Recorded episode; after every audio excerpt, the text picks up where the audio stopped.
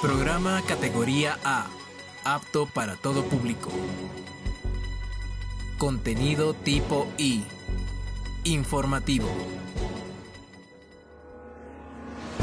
Somos generadores de información, rostros y voces de la comunicación. En Punto Noticias. Bienvenidos.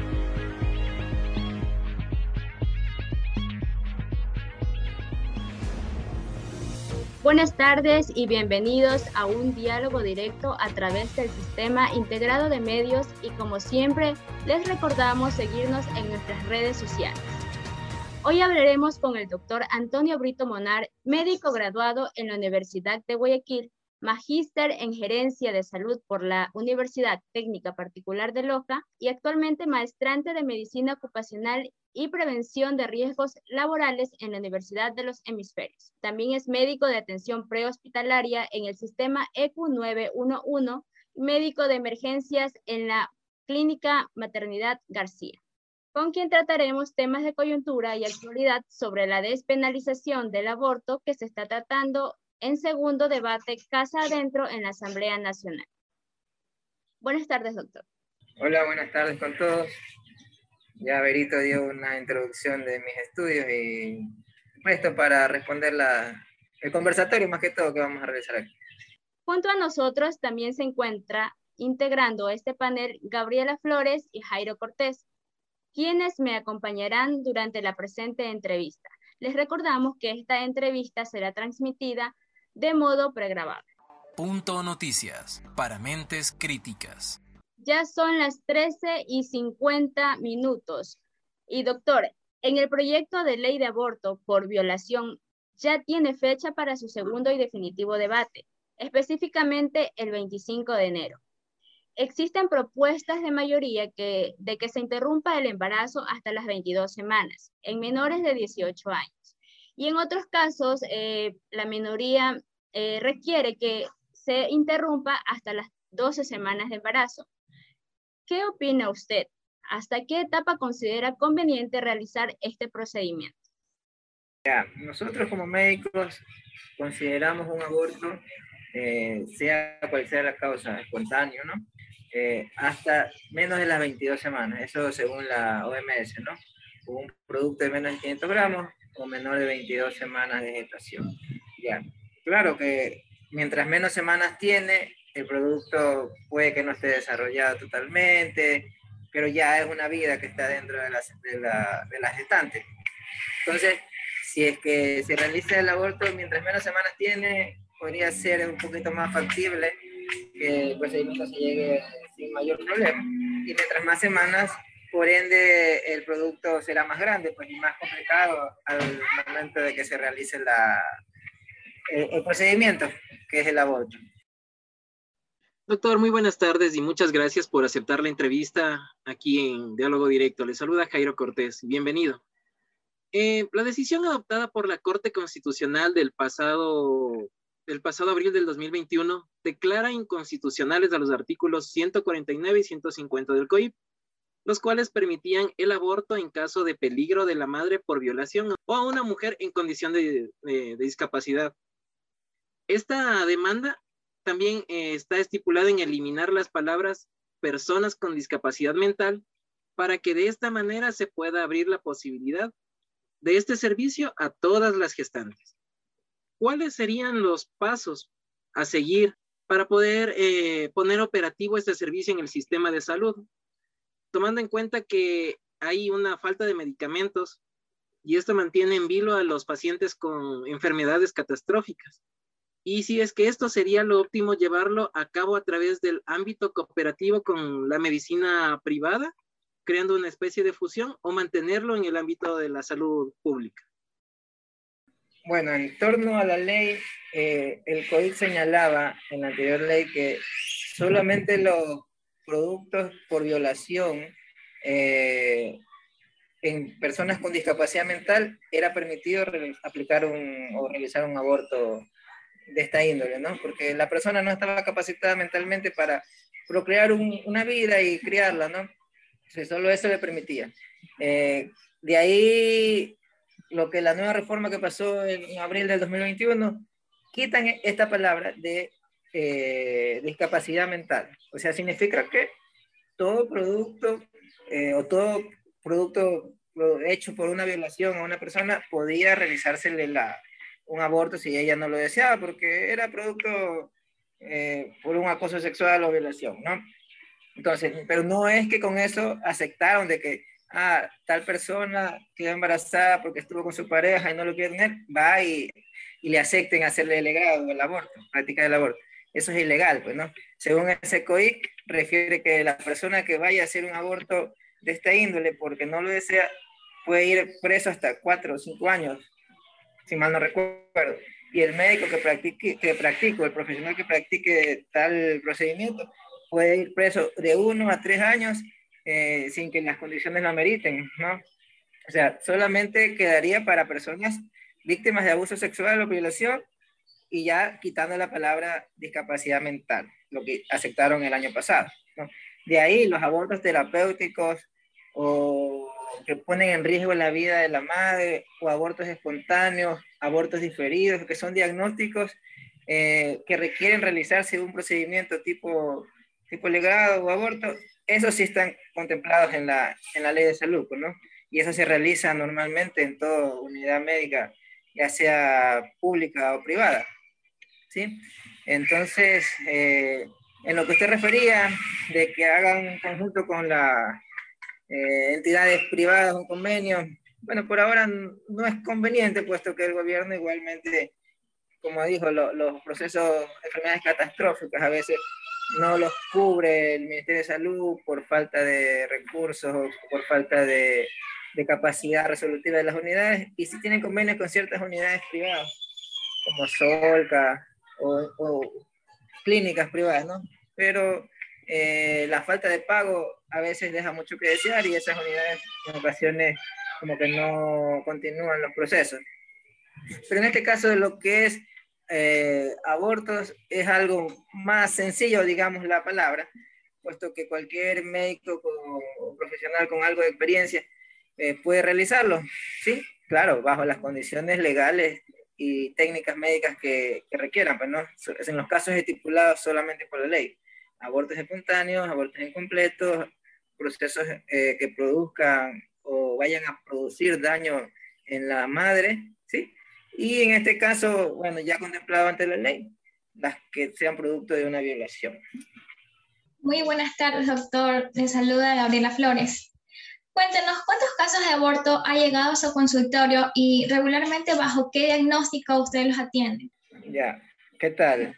Eh, bueno, casos de aborto llegan constantemente. Pues yo, yo igual trabajo en la parte privada en una clínica de maternidad, ¿no? Entonces en la emergencia llegan bastantes embarazadas, gestantes, a parto, cesárea o los mismos abortos, ¿no? Eh, y también llegan personas que no desean tener una gestación. Mujeres jóvenes, ni tanto, no mayores de edad en su mayoría, 20, eh, 25 años, que han estado con su pareja y no han tenido la protección de vida y de casualidad quedaron embarazadas. Y por motivo económico, por motivo de que era la sociedad, que no está casada, por motivo de que los padres, que eran los padres, eh, buscan eh, que les hagan un procedimiento. No lo quiero tener, doctor. Entonces, eso, como lo nombré, el COI lo, lo pues, ¿no? Entonces, el profesional que realice un aborto, un legrado, sin que las condiciones la meriten, les vuelvo a repetir, según la ley puede ir preso de uno a tres años, la persona que busca para realizarse el aborto hasta unos cuatro o cinco años, ¿no? Entonces, eso no lo realizamos nosotros. Eh, se le explica al paciente que debería buscar ayuda psicológica eh, para que traten de cambiarle la idea, pues de que mantenga la, gestación. Y que nosotros no podríamos hacer eso a menos que ya el producto tenga una condición, una condición clínica eh, en la cual no es viable, como que está diferido. Un ejemplo diferido, ¿no? El aborto diferido, o lo que vulgarmente la gente conoce como huevo güero, significa que el embrión dentro del útero materno está sin latido, sin vida. Y no es viable y habría que hacer una evacuación del mismo, de, del útero de la, de la gestante. Otro caso es, por ejemplo, eh, la, gestante por problemas ya genéticos, cromosómicos, haya sangrado, haya o, solito ha habido abortos espontáneos, ¿no? Empieza sangrando, entonces ya son productos inviables. O también sufrió algún trauma, algún accidente, se cayó, se golpeó eh, y presenta sangrado espontáneamente, también son condiciones, puesto que eso corre riesgo en la vida, porque el sangrado es continuo, profuso, la paciente puede llegar, si no es tratada a tiempo, a un choque hipovolémico, que significa que la paciente queda con una hemorragia continua y pierde volumen sanguíneo, ¿no? Esas serían las condiciones más, más, más, más, principales y más importantes. Este, ¿Cuáles son los riesgos más frecuentes que una menor de entre 10 a 14 años de edad puede tener al realizar este procedimiento? Bueno, el riesgo de cualquier legrado, porque legrado es con las curetas, hay dos, dos tipos de procedimientos, ¿no? El legrado, que es instrumental con las curetas, con las legras, y el, lo que es ameo, ¿sí? El ameo es la aspiración manual endouterina, se hace con una jeringuilla de plástico y unas cánulas y es un poquito menos traumático porque entra a través del cuello uterino y se succiona todo el contenido al vacío, ¿no? Eh, entonces, el riesgo es igual que en todas las mujeres, puede haber perforación uterina, puede haber eh, laceración del endometrio que puede llevar a un síndrome de esterilidad, ¿sí? Puede haber sangrado, sangrado profuso, ¿no? El útero no se contrajo, con la perforación uterina puede, por ahí mismo se perfora el útero, hay sangrado hacia la cavidad, hasta por ahí ha habido casos en los que el intestino se mete por la perforación del útero y hay, hay casos que ha llegado pacientes que intestino salen por la parte genital de la vagina. Son emergencias quirúrgicas propias de una mala práctica al realizar el procedimiento, ¿no? Doctor, en este caso la academia es, es la parte que tiene que estar guiando a una regularización de campañas preventivas de embarazo en, este caso en adolescentes, y esto tendría que llevarse a cabo en las instituciones educativas. Y esto se ha convertido un tabú en, en las instituciones educativas hablar sobre sexualidad. ¿Es posible realizar estas campañas a través de diferentes federaciones de colegios médicos o a través de los estudiantes de los últimos niveles en cuanto a medicina se refiere? Diría para evitar llegar a un aborto como una última opción. Ya, eh, el Ministerio de Salud hace varios años atrás, ya serán más de 10 años, eh, está implementando lo que es planificación familiar, lo que es el tratamiento psicológico, orientación psicológica a adolescentes, hombres y mujeres, ¿no? Eh, por evitar los embarazos juveniles, embarazos no deseados. ¿sí? También hay la última opción, si es que ya le dieron planificación, ¿sí? Le dieron métodos de barrera, métodos hormonales, pastillas o inyecciones, y aún así, por descuido, desconocimiento, llegaron a quedar embarazadas, existe una última opción farmacológica, que es la pastilla del después. También el Ministerio de Salud dota de pastillas del día después, ¿no? Entonces, la, la persona con riesgo tuvo relaciones sin protección, y se imagina que está embarazada, acude al centro médico y le dice a cualquier profesional de la salud, mire, yo tengo riesgo de haber quedado embarazada, quiero que me ayude con la pastilla del día después. Entonces, el hospital igualmente le presta la atención y le dota de la pastilla del día después para que con eso evitar que se presente la gestación. Eh, en lo otro, eh, eh, las clases de sexualidad yo creo que hace algunos años atrás se vienen dando en ciertas unidades. siempre se les da orientación, ¿no? Ya como les dije, los jóvenes empiezan tempranamente a tener relaciones sexuales, a experimentar la sexualidad. Entonces, ante ese desconocimiento de ellos eh, y esa curiosidad que tienen por las relaciones, se les da orientación. Y ahí a veces van brigadas que hacen eh, promoción, que hacen promoción en salud. Ellos van a las unidades educativas, van a los centros de salud, eh, a veces en las mismas brigadas se les da una charla, se les da una charla anticonceptiva, se les explica los métodos, eh, el más común método del ritmo, las personas que son eh, cíclicas, ¿no? Si es que no quieren usar ningún método, y combinación de métodos, ¿no? Método del ritmo, método de barrera y los anticonceptivos. Bueno, doctor, ¿qué opina sobre el juramento hipocrático que ustedes realizaron al culminar su carrera sobre salvar vidas? ¿Cómo van a proceder ustedes como médicos? Bueno, yo creo que todo médico le va a decir lo mismo, ¿no? Uno hace un juramento de tratar de preservar la vida eh, hasta las últimas instancias. ¿sí? Hasta cuando no hay posibilidades de vivir, uno tiene que tratar de brindarle toda la atención posible, el tratamiento posible a X paciente, sea la enfermedad que sea. Eso en este caso, el médico con conciencia viene y le dice quiero que me hagan un aborto un grado, porque no lo quiero tener. En mi caso, le digo que no, no yo no puedo realizar eso. Primero porque eh, nuestra religión no lo permite, estar atentando contra la vida de una persona que está en formación. Y segundo, las leyes terrenales, ¿no? las leyes del gobierno indican que una persona que realice estos procedimientos sin ser indicado va preso. Porque por ganarse unos cuantos dólares puede llegar a ir preso la persona. Entonces, el procedimiento solamente se lo realizaría si es que las condiciones ameritan, están encapsuladas en la ley y las condiciones clínicas lo permiten porque puede correr riesgo, riesgo la vida de la paciente y, y puede presentar complicaciones más, más profundas. Siendo las 14 horas 15 minutos, hacemos una pausa comercial y regresamos con más de diálogo directo. Inicio de espacio publicitario. Farma Vital, la primera cadena de farmacias 100%, peninsulares. Preocupados por estar cerca de ti, nos encontramos en La Libertad, Monteverde, Palmar y San Pedro. Cuidamos de tu economía con grandes descuentos solidarios y los días Farma Vital. Llevamos tus pedidos. Solicítalos por WhatsApp al 09 67 97 87 13. Farma Vital, 100% peninsulares. Recuerda, en tiempos de pandemia, pandemia y economía, con Farma Vital, la salud es vida. Fin de espacio publicitario. 14 horas 15 minutos y para quienes se conectan a esta señal, les recordamos que hoy nos acompaña el doctor Antonio Brito y estamos hablando sobre la despenalización del aborto.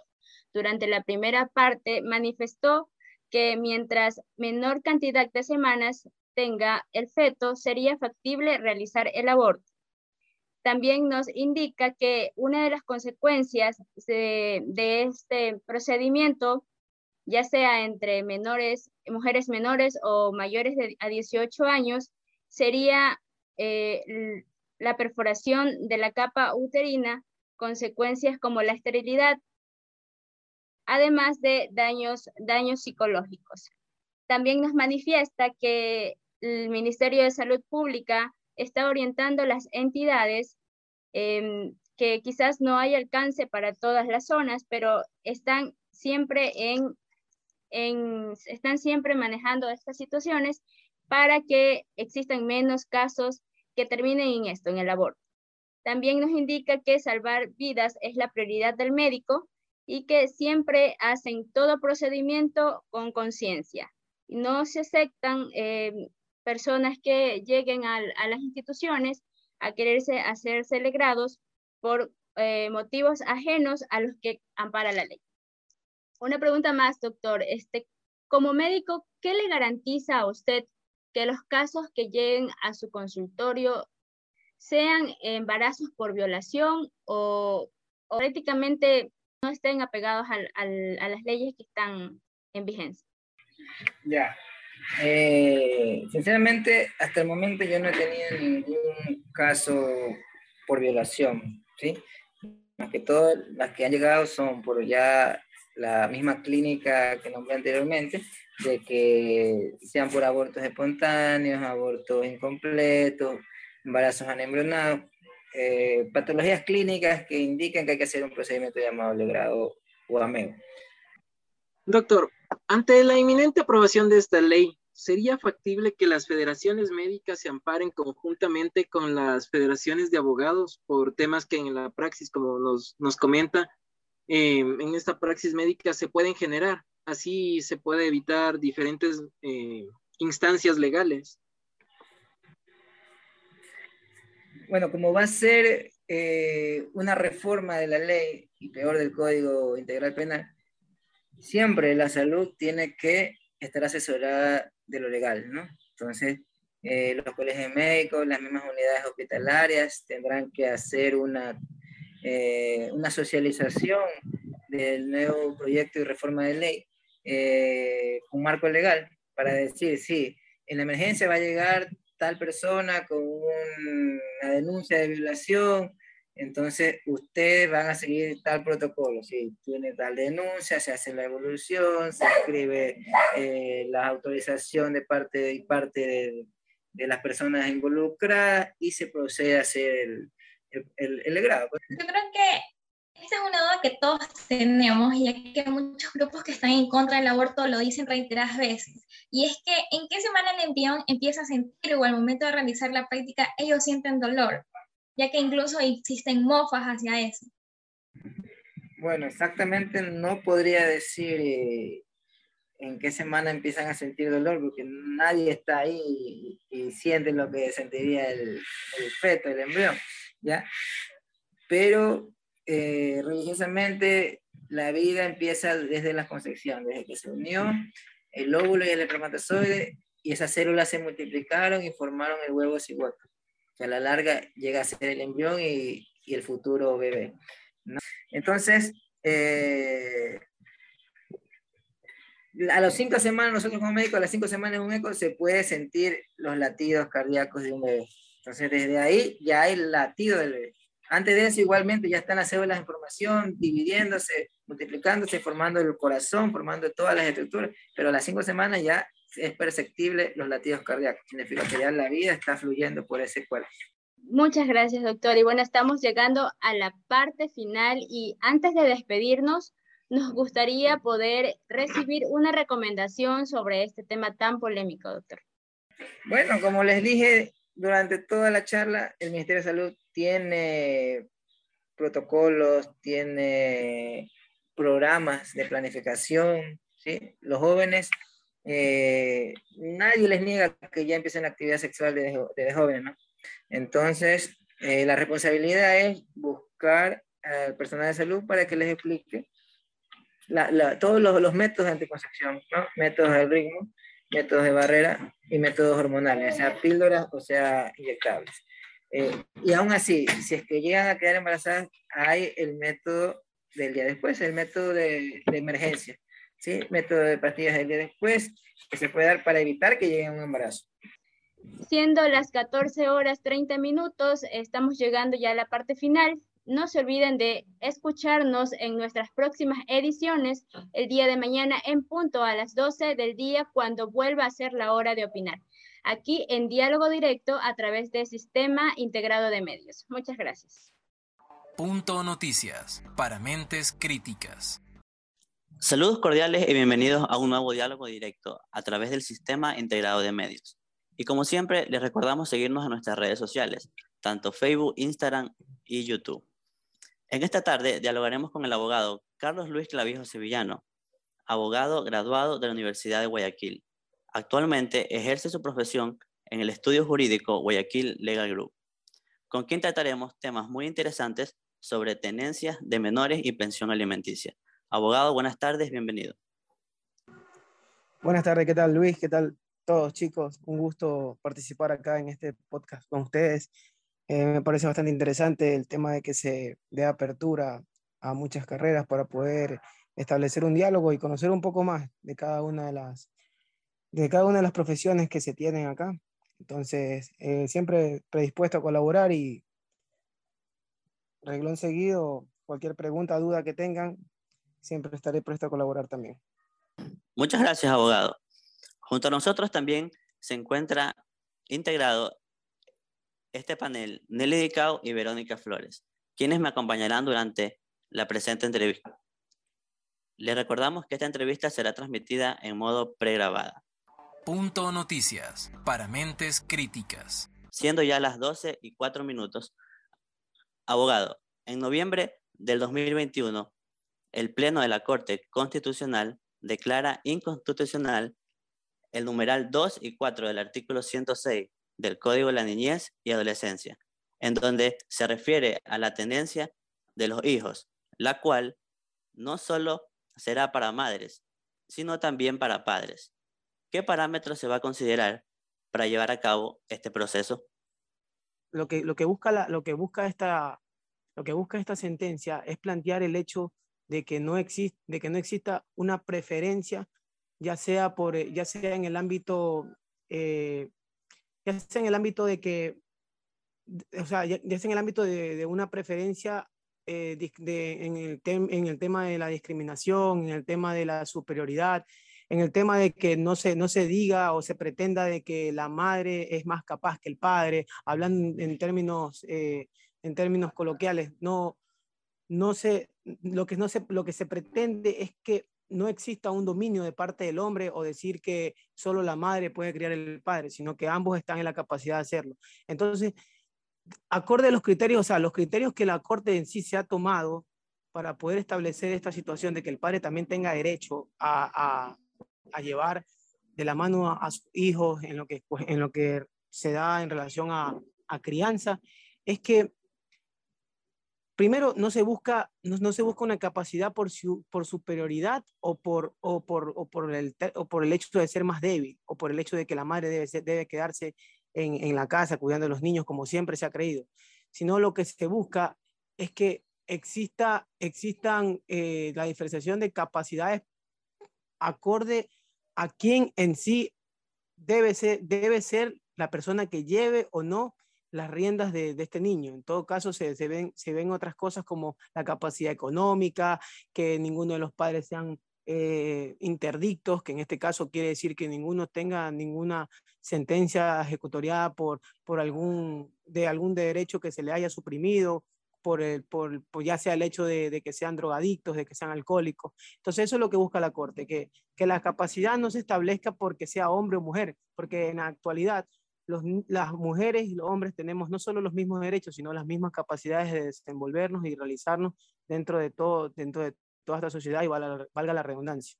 En todo caso, o sea, lo que se busca, y, valga que lo reitere, es quitar, quitar el, el, el hecho de que solo el hombre puede hacer una cosa o solo la mujer puede hacer otra cosa. Muy buenas tardes, abogado. Un gusto que pueda compartir esta tarde con nosotros. Eh, le quiero hacer una preguntita acerca de lo que estaba hablando ahorita usted hace un rato, que dice que los padres tienen las condiciones sobre que pueden ser consumidores, alcohólicos, todas esas cosas. Entonces, el niño, ¿a quién pasaría mando? ¿Quién tomaría esa tutela? Si los padres tienen esas condiciones de no poder mantener a esos niños. Eh, bueno, voy a explicar en, voy, a, voy a ampliarme un poco, porque, o sea, para, para no ser tan específico. En este caso, usted me pregunta cuál de los dos padres. Bueno, en este caso, si, si, si, si no están los dos padres, recae sobre algún familiar de grado de consanguinidad seguido. En este caso me refiero a que recae sobre los abuelos, sobre los tíos, como lo establece el código. Eh, es un tema, es un tema, este, te, te explico las dos partes. La primera, que sería la de que pueden ser cualquiera de las personas que ya antes mencionadas, o la segunda, que puede ser este, uno de los dos padres, el cual no tenga, no tenga restricción o que no se le haya quitado el derecho a poder, bueno, pues no, no quitar el derecho a, ver a su hijo, porque el, quitar, el quitarle el derecho de que un padre pueda ver a su hijo, eh, tampoco no es algo que se lo pueda hacer. Entonces, lo que estamos hablando es restricciones como de como cierta, ciertos derechos, o sea, se puede restringir, pero no, no quitar en su totalidad, porque el papá sigue siendo papá, así sea drogadicto, así esté preso, tiene derecho a ver a su hijo. Entonces, igual, igual creo que eh, con, las, con, las, preguntas futuras que se den en lo que respecta a niñez, creo que vamos a ir aclarando otras dudas que se tienen respecto a este tema y lo vamos a citar. Muy buenas tardes, abogado. Gracias por eh, prestarnos un poco de su tiempo y disponibilidad. Eh, una pregunta eh, que teníamos, este, tenemos aquí para usted. Dentro de las leyes del Ecuador, ¿en qué edad eh, los niños pueden determinar si se quedan con la mamá o con el papá? ¿Las partes pueden obligar a sus hijos a ir con ellos? Hola, ¿qué tal? ¿Qué tal? ¿Cómo estás? Eh, respondiendo a tu pregunta. A partir, a partir de los 12 años en adelante, o sea, 12 años, los hijos, los, bueno, aunque déjame aclararte algo antes, antes de decirte que a partir de los 12 años, déjame decirte que por lo general el juez siempre toma en consideración lo que es la palabra del niño, por eso, porque existe algo llamado el interés superior del menor. O sea, no es el derecho de los padres sobre su hijo, no es el derecho de que un padre tiene derecho a tener un hijo, de hacer, no, el hijo tiene derecho a tener padre y madre por eso se le llama el interés superior del menor. En este caso, la voz del menor siempre es escuchada por un juez, siempre, inclusive si el, si el niño tiene 5, 6, 7, 8, 9, 10 años, tiene inclusive 12, 13, el adolescente, puber, tienen esa edad, siempre en, en lo que es materia de, niñez, siempre el niño va a ser escuchado por el juez, porque el juez siempre para él va a prevalecer el interés superior del menor. Pero en todo caso, eh, los niños cuando tienen 12 años tienen, según el código, ya la libertad de poder escoger si, si desean eh, llevar una relación o establecerse con su padre o con su madre, pero ojo, siempre y cuando lo determine inclusive el juez, porque el padre puede decir, pues el hijo, perdón, discúlpame, el hijo puede decir yo me voy con mi madre o yo me voy con mi padre, pero si el juez determina que lo que el hijo quiere no es conveniente para él, el juez revoca esa situación y lo da a la persona que esté más capacitada. Porque el hijo puede decir, yo me quiero ir con mi mamá, pero si la mamá está dentro de la cárcel, no va a poder. Entonces, el juez, ¿qué va a decir? Necesito que el hijo esté a cargo de su padre porque es la persona que en la actualidad está siendo capaz de poder llevar a ese niño al camino de la crianza y de la alimentación y de todas las obligaciones que se tienen de parte de los padres para los hijos. Abogado, existen muchos casos en donde los padres tienen la custodia compartida de los menores. Quizás esta ley no esté aprobada aún, pero en caso que se apruebe en un futuro, ¿quién pagaría la pensión alimenticia? Te cuento que ese es un tema muy, muy debatido y que siempre es, es pugna en el tema de, materia de niñez, inclusive hasta en lo civil se lo sabe, se lo sabe mencionar. Pero, ¿quién estaría, eh, si el padre sigue, eh, si, uno de los padres, teniendo custodia compartida, tiene que eh, desembolsar dinero para el tema de las pensiones, necesariamente, un ejemplo, te pongo yo, si el niño tiene, si el niño está viviendo con la madre porque inclusive el ejemplo que te lo voy a dar lo establece el código. Y lo que estoy haciendo ahora es una, una interpretación de lo que el código ya establece acorde a un ejemplo real. Si la madre está con el niño y el padre, eh, el padre fue demandado por pensión alimenticia y el padre está pasando la pensión alimenticia, Aún así, el padre regresando, el padre tiene que seguir pasando la pensión alimenticia, aún así viviendo en esa casa hasta que se pueda establecer mediante orden judicial que, que, que, esto no se realice porque, porque las cosas marchan con normalidad. Una pregunta.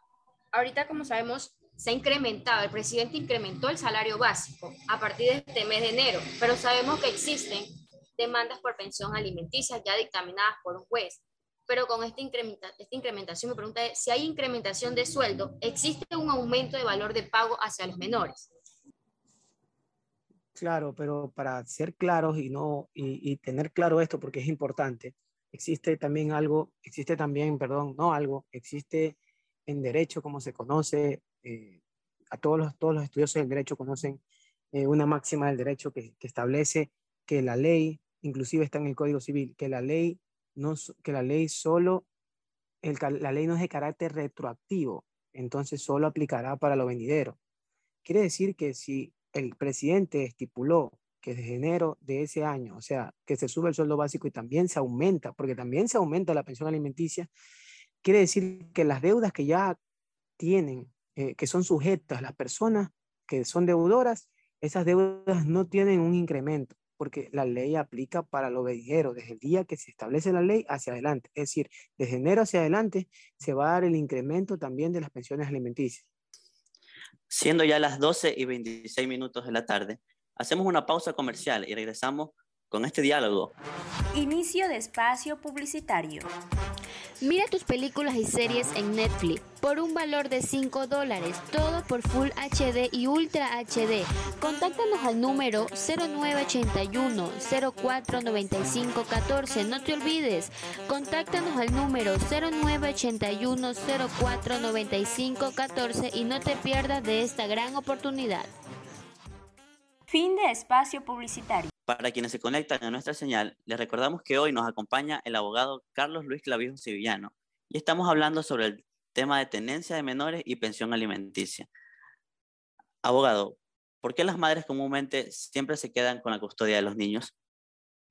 Respondiendo a tu pregunta, Luis, siempre se quedaban porque recuerda que nosotros en la primera pregunta hablábamos sobre, ah, si no, si, no, si, si lo recuerdo bien, en la primera o en la segunda pregunta hablábamos sobre el tema de, de, la Corte Constitucional y la sentencia que emitió acerca de las preferencias establecidas de parte del padre o de la madre para la tenencia del, del menor. En este caso, antes sí se, se daba la preferencia a la madre porque eh, primero que estaba establecido en el código y lo que está establecido en el código se cumple porque vivimos en un estado garantista y un estado eh, prácticamente positivista, en donde la normativa se establece acorde a lo que está escrito, igual que como se lo hace en materia de tránsito, también se lo hace en materia de niñas y adolescencia. Siempre, como te lo digo, y valga que lo, que lo repita, eh, eh, siempre respetando el interés superior del menor. Una pregunta acerca de que dice en la, en la autoridad parental del artículo 210. Se dice que el padre y la madre menores de edad ejercerán la autoridad parental sobre sus hijos, pero resulta que no constan de condiciones económicas ni de apoyo familiar. ¿Qué decisión se debería tomar en esa situación? ¿Y a quién se le pasaría la tutela del menor? En el caso de que los dos padres son menores de edad y no tienen ninguna condición de poder cuidar al menor el código establece que la persona que no tiene la capacidad económica para poder, eh, para poder este, solventar los intereses del niño, igual no se le puede privar de no tener, no tener, este, de no tener acceso a él. El padre se lo puede privar porque, porque, en sí, no, porque en sí es un drogadicto, porque en sí está preso, porque en sí pasen eh, situaciones como estas, similares, pero por un tema de dinero, jamás. Estamos llegando ya a la parte final antes de despedirnos, nos gustaría poder recibir una recomendación de usted, abogado, de este tema interesante, tanto para los padres o madres, eh, para los oyentes, una recomendación sobre el tema en general, una idea clara. Una de las recomendaciones que yo les doy eh, más que una recomendación, yo les doy unas felicitaciones a ustedes por hacer este tipo de, programas, este tipo de eventos, este tipo de, canal informativo que realizan ustedes, porque para mí una recomendación sería esta, realizar más canales informativos como los que ustedes están estableciendo, realizando, para que la gente pueda tener un conocimiento más amplio de ciertas normativas establecidas en el Ecuador, la cual la gente no conoce, como por ejemplo lo que se acaban de enterar, ahora, de que usted, que usted, si son una madre que no tiene acceso, no tiene dinero, perdón, usted no se les puede privar la, la, lo que es este, las, eh, perdón, no se le puede privar el derecho eh, a, a, perdón, que se me fue la palabra, no se le puede privar el derecho a que ustedes lleven un proceso, a que ustedes puedan eh, ser parte de, de, lo que es este, de lo que es la, las políticas que establece este país.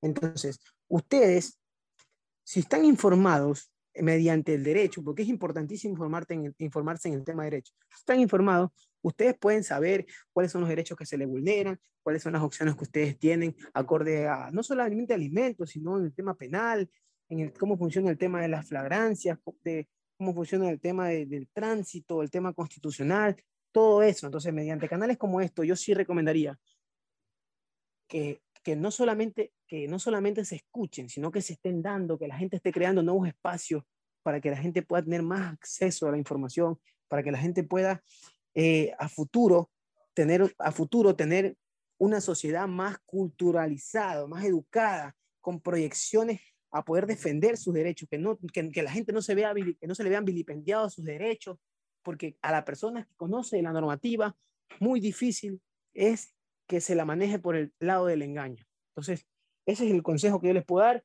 y la crítica que yo puedo dar y, todo, y la recomendación que puedo dar, todas en una sola. Listo, siendo las 12 y 59 de la tarde, hemos llegado a la parte final.